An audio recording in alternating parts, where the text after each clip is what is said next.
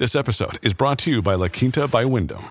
Your work can take you all over the place, like Texas. You've never been, but it's going to be great because you're staying at La Quinta by Wyndham. Their free bright side breakfast will give you energy for the day ahead. And after, you can unwind using their free high speed Wi Fi. Tonight, La Quinta. Tomorrow, you shine. Book your stay today at lq.com.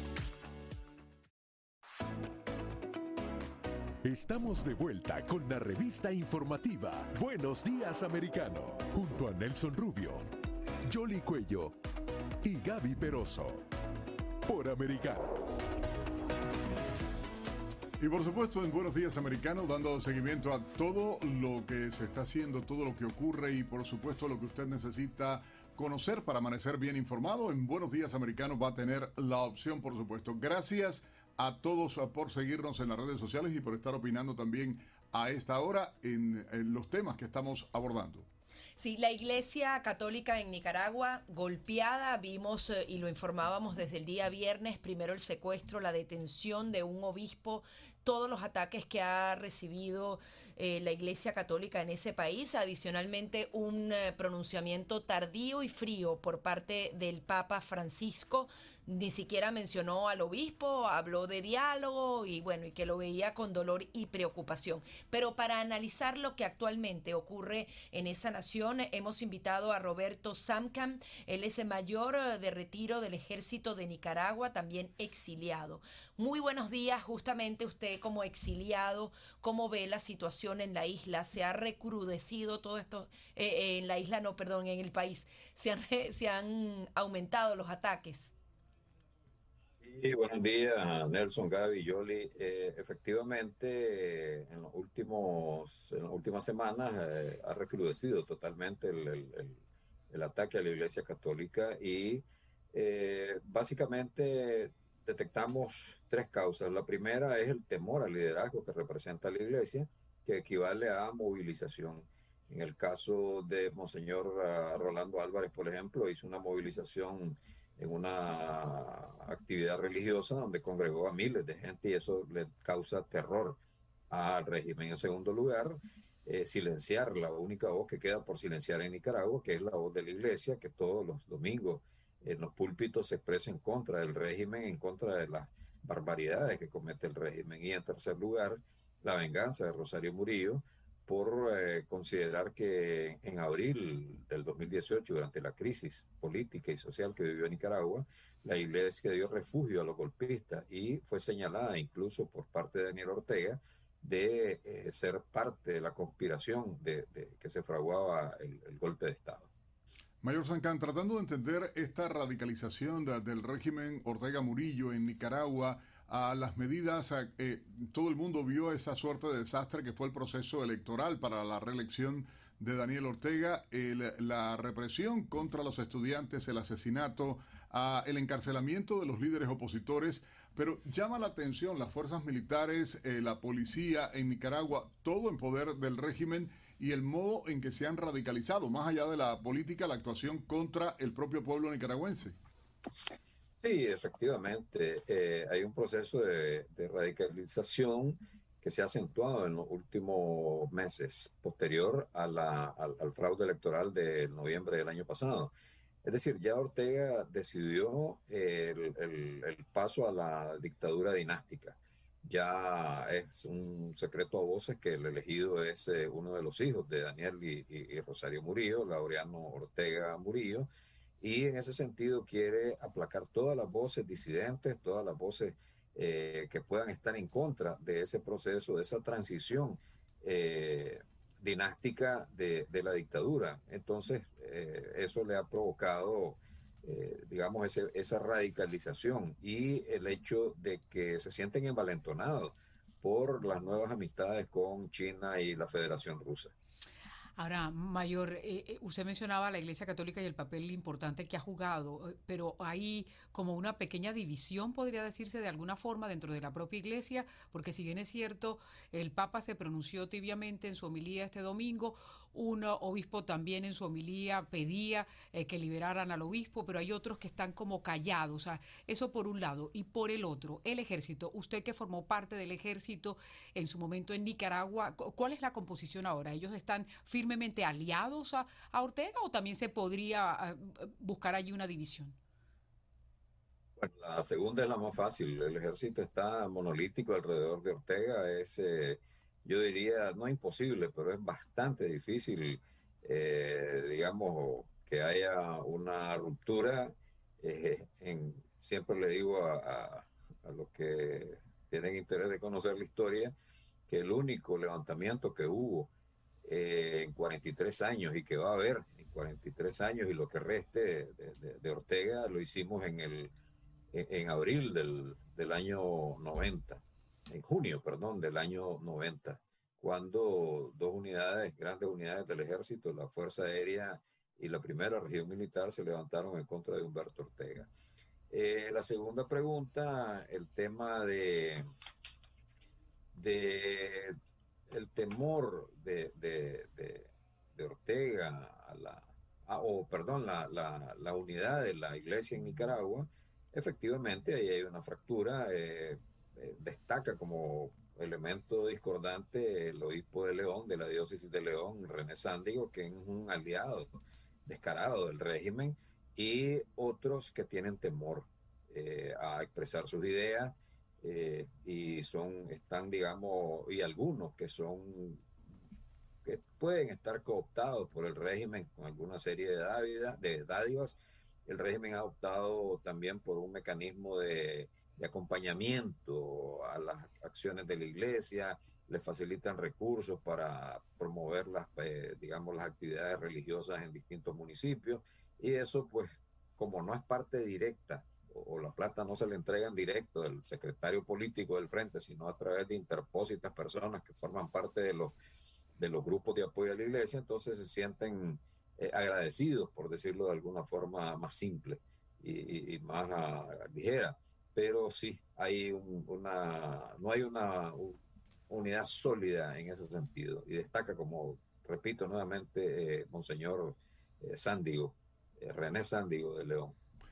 Mayor, regresando a algo que usted mencionó y tiene que ver con Laureano Ortega, o sea, tal vez eh, en opinión de los ideólogos del sandinismo, la figura noble que están tratando de mencionar como heredero a político. Juan Carlos, su hermano, es un matón burdo, criminal, que todo el mundo lo, conoce así en Nicaragua. Sin embargo, llama la atención todo lo que han hecho para pulirlo, venderlo como un tenor, el primer tenor de Nicaragua, como el, líder de la inversión extranjera.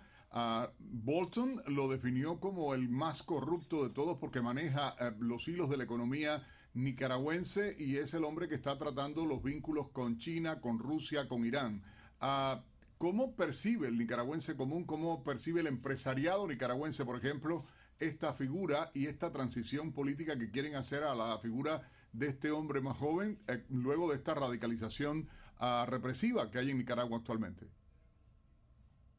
Yo eh, más bien iría por cómo percibe en primer lugar la, militancia eh, del, sandinismo.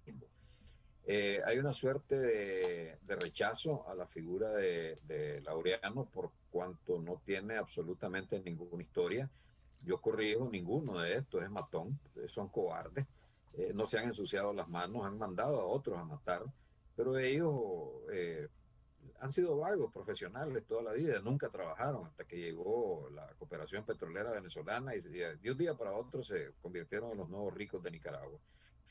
Eh, la, la, militancia lo rechaza. Sin embargo, han decapitado las voces disidentes de la misma militancia y no les queda de otra. ¿Por qué? Porque están en un proceso de pauperización de, toda la base sandinista y lo que sea, que el, quien sea que les dé algo, para la subsistencia, para la sobrevivencia, lo van a aceptar. Ahí no hay ningún problema ideológico, no hay ningún problema político, sino eh, el proceso de, de, digamos, de, empobrecimiento de la misma base que van a aceptar cualquier cosa.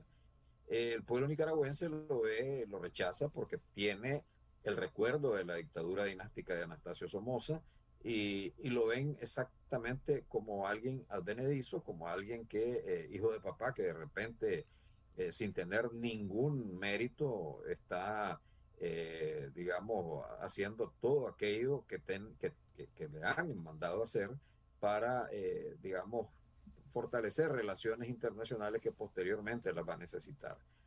y luego los empresarios. Los empresarios están silenciados.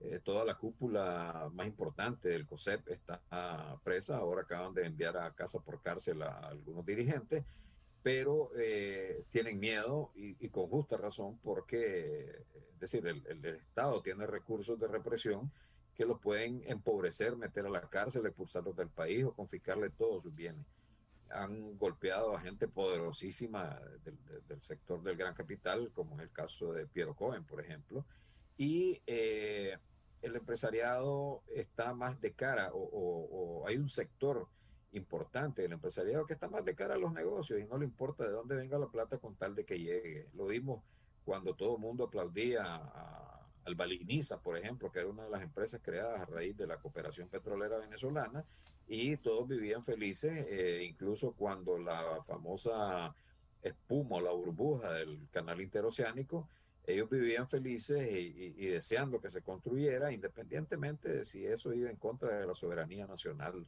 Eh, es decir, plantearon que si el 10% de lo que se anunciaba se cumplía, era como entrar al paraíso. Entonces, eh, por ahí no le veo mayor problema. Y, y ahora a todo esto se le suma que la denuncia internacional se va a debilitar hay una realidad con, por ejemplo, la Organización de Estados Americanos, las propias Naciones Unidas a través de su Consejo de Derechos Humanos. Hay una serie de países que ya no necesariamente van a condenar con todas las letras a las dictaduras del continente y esto obviamente va a debilitar a los nicaragüenses. Por ejemplo, en el caso de Venezuela, ustedes están tratando de llegar también a una misión de determinación de hechos, de esas violaciones de derechos humanos que podrían ser crímenes de lesa humanidad Venezuela ya ha avanzado en eso y hay, por ejemplo, el riesgo de que el Consejo de Derechos Humanos no apruebe su funcionamiento eh, para que sigan haciendo ese trabajo. Nicaragua está también en desventaja y un poco más atrás de Venezuela. ¿Cómo ven ese tema de las grandes denuncias internacionales que ejercen algún tipo de presión para estos, para estos regímenes? Sí, evidentemente que ha habido un fortalecimiento del entorno internacional de, la, una izquierda que empieza como moderada y termina siendo radical. Nos preocupa el hecho de que eh, cómo va a, reaccionar y por lo visto, por la víspera se saque el día, eh, el nuevo gobierno de, de, Petro. Eh, digamos, es bastante alentador el hecho de que la canciller chilena, Urrejola, ha estado opuesta totalmente al régimen, pero bueno, una cosa es eh, ella como CIDH y otra como canciller. Eh, independientemente de las circunstancias que están ocurriendo alrededor de, digamos, de las instancias internacionales, muchos estamos eh, trabajando en función de fortalecer todo ese proceso que va a llevar a la justicia transicional y a la justicia internacional, eh, creando expedientes, trabajando en, digamos, en, la verificación de, todos los crímenes, en, en buscar los testimonios, es decir, eh, elaborar realmente toda esa documentación que en algún momento se va a, necesitar. Probablemente eh, se retrase, como efectivamente se ha retrasado, pero muchas organizaciones, en el caso nuestro, Fundación Áreas para la Paz y el Progreso Humano, continuamos en ese proceso. En el 2020 desarrollamos el Tribunal de Conciencia, donde sentamos al, régimen en, Costa Rica, y obviamente en ausencia, porque no iba a, dar la cara, y eh, expresamos eh, la condena con un juicio, eh, digamos, un juicio que no tiene ninguna vinculación legal, en el sentido de que no estuvo, no compareció la otra parte, pero expresamos los testimonios de 18 víctimas de eh, violación eh, durante la crisis de abril y eh, fue un tribunal de conciencia que denominamos la violación sexual como arma de guerra, que fue algo pavoroso que se dio durante los primeros meses de la crisis de abril y que lo hemos venido viendo consecutivamente en Venezuela donde en el, en el helicoide, es decir, la, la carta de presentación es la violación, sea hombre, mujer o, decir, claro, eh, tienen la, misma cartilla que van repitiendo. Pues eh, queremos, queremos agradecerle su participación, señor Roberto Samcán, mayor retirado del Ejército de Nicaragua, aquí en Buenos Días Americano. Muchas gracias. con ustedes, un saludo. Pues ahí está, es eh, la triste realidad. Lo que no hay es que esperar 62 años que lleva el régimen cubano, ¿no? O que se mueran todos aquellos que están siendo parte de esa violación de los derechos humanos. pero el récord es importante también para la historia, para que no olvidemos todo lo que está sucediendo. Vamos a hacer una pausa y regresamos enseguida con mucho más para ustedes aquí en Buenos Días, Americano. Enseguida regresamos con más, junto a Nelson Rubio, Jolly Cuello Gaby Peroso. Por Americano.